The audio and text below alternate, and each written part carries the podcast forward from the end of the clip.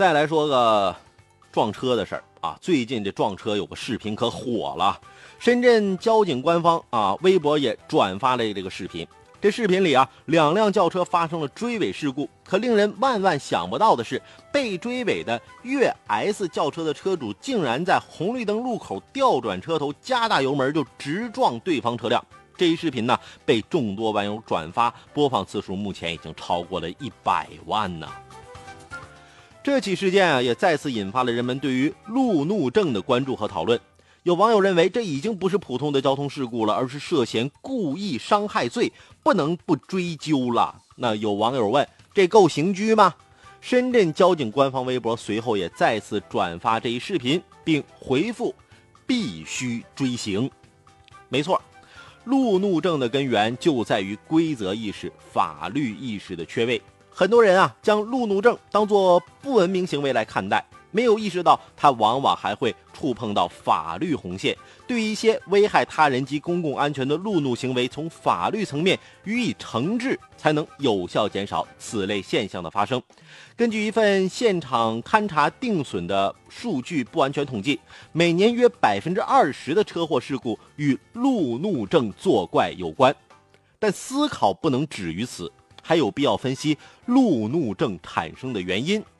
赶时间、睡眠不足等虽然也可能是路怒症的诱因，但最重要的诱因还在于某些车主的野蛮驾驶。深圳交警曾针对两千零二十七名市民进行了一项调查，百分之六十六的人有过路怒行为，主要原因是对方随意超车、强行变线、违法抢行，这种容易引发路怒症的现象被人定义为造怒者。制造路怒者，嗯，路怒者当然啊要为以暴制暴的方式承担法律后果，但违反交通法规在先的造怒者呢，更应该受到严厉惩处。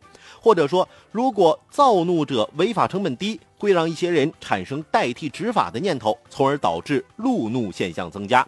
其实啊，造怒行为无论对他人生命还是对自身生命啊，都是一种轻慢。据媒体报道，美国亚利桑那州西北部七月二十四号就发生了一起车祸，一辆大巴车和一辆商务车相撞，商务车上四名中国人身亡。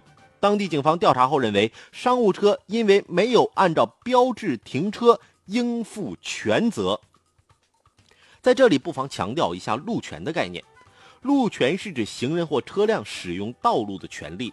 当大家在共享同一条道路的时候，清晰的路权保障所有人的安全，也提升了路面的效率。某种程度上可以说，一些路怒者只是用过激的方式在维护自己的路权。国内的驾照考试日趋严格，但有关路权、有关如何跟他人安全共享路面的常识理念的普及，却没有得到应有的重视。人的公共意识的形成和固化，往往有赖于法律的约束和引导。深圳交警官方微博认为，前述视频中的路怒车主必须追刑。